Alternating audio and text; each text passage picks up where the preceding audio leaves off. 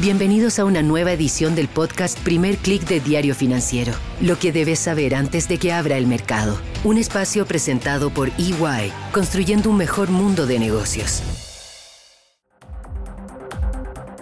Muy buenos días, soy Marcela Vélez y desde Londres comento con ustedes lo que está pasando a esta hora en los mercados. Bienvenidos a Primer Click de Diario Financiero. Buenos días, es jueves 2 de marzo. Hoy hablaremos de inflación, de bancos centrales, también de China, de Tesla y de Uruguay. Ah, y una lección importante que llega desde Reino Unido. Comencemos con la inflación porque estamos a la espera de las cifras de la eurozona que deben salir en cualquier momento. Se espera que el índice regional muestre también un alza, un repunte en febrero después de esas sorpresas que hemos tenido en los índices de España, Francia y ayer de Alemania. En el caso de la principal economía de la eurozona, el índice de inflación vuelve a superar los el 9%, así que hay mucha presión en torno a la expectativa de que el Banco Central Europeo va a tener que realizar un ajuste monetario mayor al que se había esperado. Ya antes de que se publiquen las cifras, esta mañana la presidenta del Banco Central Europeo, Christine Lagarde, en una entrevista en España, confirmó que después de la reunión de este mes serían necesarias nuevas alzas. Recuerden que ayer habíamos comentado cómo el mercado ya ha asumido esta alza de 50 puntos base en la reunión de marzo, porque Lagarde así lo adelantó, pero las dudas están en qué pasará en las próximas reuniones. Bueno, esta mañana Lagarde advierte que se vienen más alzas, todavía no está claro si más alzas de 50 puntos base o de 25 puntos base o algún punto entre medio. Ahora, muy importante es que Lagarde no está sola en este discurso más restrictivo. Ayer tuvimos a Andrew Bailey, gobernador del Banco de Inglaterra, advirtiendo que no es inevitable, con estas palabras, que vengan más alzas. Esto también en respuesta a una inflación que se resiste a desacelerarse tan rápido como se había previsto en Estados Unidos, donde hemos tenido datos que siguen mostrando una actividad bastante sólida, donde hemos tenido datos de un mercado laboral todavía fuerte. Ayer tuvimos a dos banqueros centrales muy importantes. Uno de ellos es Rafael Bostich de la Fed de Atlanta, quien se mostró a favor de llevar el punto máximo de la tasa de interés en este ciclo de ajuste monetario por encima del 5%. Y también tuvimos a Neil Kashkari, él es de la Fed de Minneapolis, quien se mostró preocupado porque el ajuste que se ha hecho hasta ahora no está teniendo el efecto en la desaceleración que se esperaba. Ambos abren la puerta a que la Fed retome las alzas de 50 puntos base, es decir, que vuelva a pisar el acelerador en el ajuste monetario. Los inversionistas parecen finalmente captar el mensaje después de días de apuestas bastante optimistas en torno a lo que eran los bancos centrales y esto se refleja en caídas generalizadas a esta hora. Tenemos en Asia el índice regional perdiendo 0,49%, en Europa, el stock 600 recorta en algo las pérdidas, pero mantiene una caída de 0,26%, mientras vemos bajas mayores en los futuros de Wall Street. El Nasdaq pierde 0,82% y el SP 500 pierde 0,58%. Por el contrario, vemos un leve repunte del dólar, pero muy importante es lo que está pasando con los rendimientos de los bonos. La tasa de los papeles del Tesoro a 10 años supera ese 4% que es considerado esa especie de techo o, o nivel psicológico y es la primera vez que alcanza este nivel desde noviembre pasado. Un factor importante en la caída del Nasdaq o que hace que el Nasdaq sea el que está liderando las pérdidas, además de la sensibilidad de las acciones tecnológicas a las expectativas de inflación y alzas de tasas, es la caída de las acciones de Tesla. Los papeles de la empresa de Elon Musk pierden ya casi 6% antes de la apertura. Se refleja así que Musk no convenció a los inversionistas con su plan maestro 3 para Tesla. Musk, en un acto bastante simbólico, por primera vez compartió el escenario con otros ejecutivos, ya no se mostró como esa especie de showman haciendo bromas, bailando, sino que tuvo un tono más moderado, podríamos decir, no vamos a decir sobrio, pero moderado. Y si bien es cierto, presentó optimistas proyecciones respecto a inversiones, respecto a la transición energética, no fue muy claro en los planes, al menos en el aspecto financiero, cómo va a reducir los costos, algo que estaban esperando los inversionistas, y tampoco entregó planes sobre nuevas líneas de productos, se esperaban anuncios sobre un modelo más económico de Tesla, pero esto no se presentó.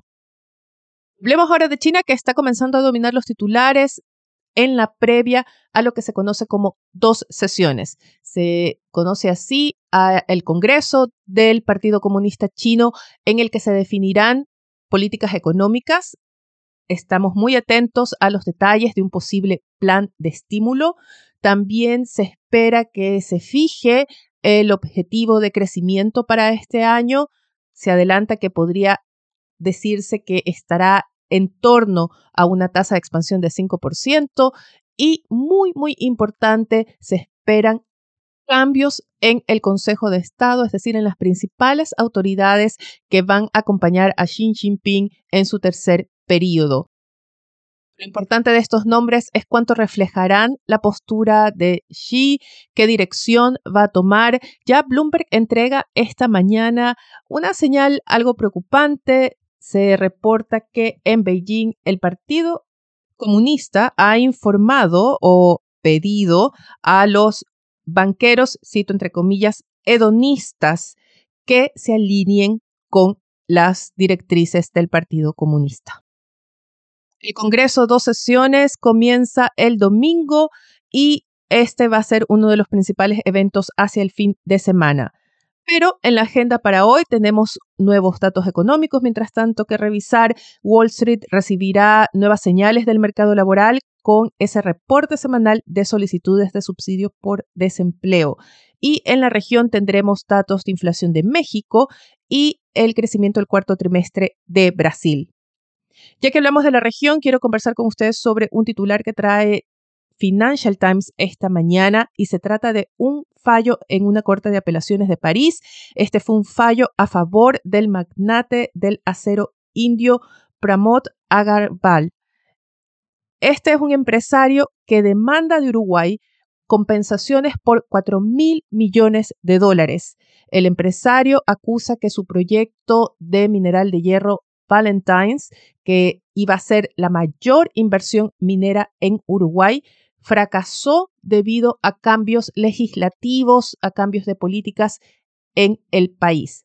El gobierno uruguayo acusa que no, que el proyecto fracasó por problemas propios de la empresa de Agarbal y este caso comenzó en 2016, tuvo un fallo a favor de Uruguay inicialmente, pero ahora con este fallo de la Corte de Apelaciones se abre el camino para que este magnate indio reclame las compensaciones al gobierno uruguayo.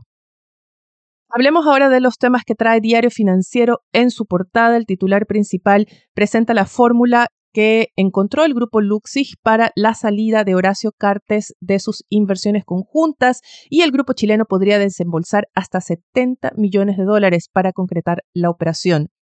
Además, Diario Financiero hace una amplia cobertura de cómo han cambiado las expectativas tras la sorpresa del IMASEC que se reportó ayer con un alza de 0,4%. Hay algunos que están apostando a que la economía podría evitar una contracción hacia el cierre del año. Hay atención también qué va a pasar con el Banco Central. Diario Financiero entrevista a Alfredo Cautiño de Moody's Analytics, un conocido de este podcast, quien advierte que tras ese IMASEC es posible que se necesite seguir aumentando la tasa de interés. A propósito de este tema, los quiero invitar desde ya a nuestro especial de esta semana que saldrá mañana y conversamos con Max Colodro acerca del primer año del gobierno de Gabriel Boric. Es una conversación que les recomiendo no perderse. Hay reflexiones muy interesantes, sobre todo la importancia de la elección del 7 de mayo y muy importante lo que va a pasar el 18 de abril. Así que no se lo van a querer perder. Antes de despedirme, quiero traer a reflexión algo que leí esta mañana y que me hizo recordar ese debate que hemos tenido en Latinoamérica respecto a la importancia de los fondos previsionales para la economía, para los sistemas financieros. Es un tema clave cuando se habla de reformas, de retiros previsionales en Chile, en Perú, en Colombia. Y se trata de una elección que llega desde Reino Unido, donde la fabricante de chips ARM, que es controlada por SoftBank, va a decidir abrirse a bolsa en Nueva York y no en Londres, donde tiene su mercado doméstico. Este es un golpe para la reputación de la bolsa londinense que se ha visto pobre de IPOs en los últimos años y llega justo cuando otra gran empresa, una constructora, también decide dejar su mercado doméstico para abrirse a bolsa en Estados Unidos.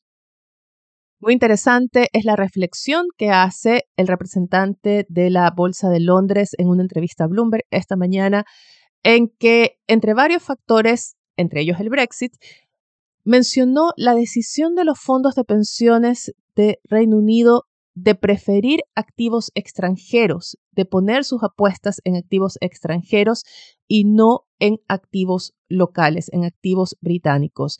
Y esto ha afectado la, profundidad del mercado londinense, el atractivo de esta bolsa para las empresas.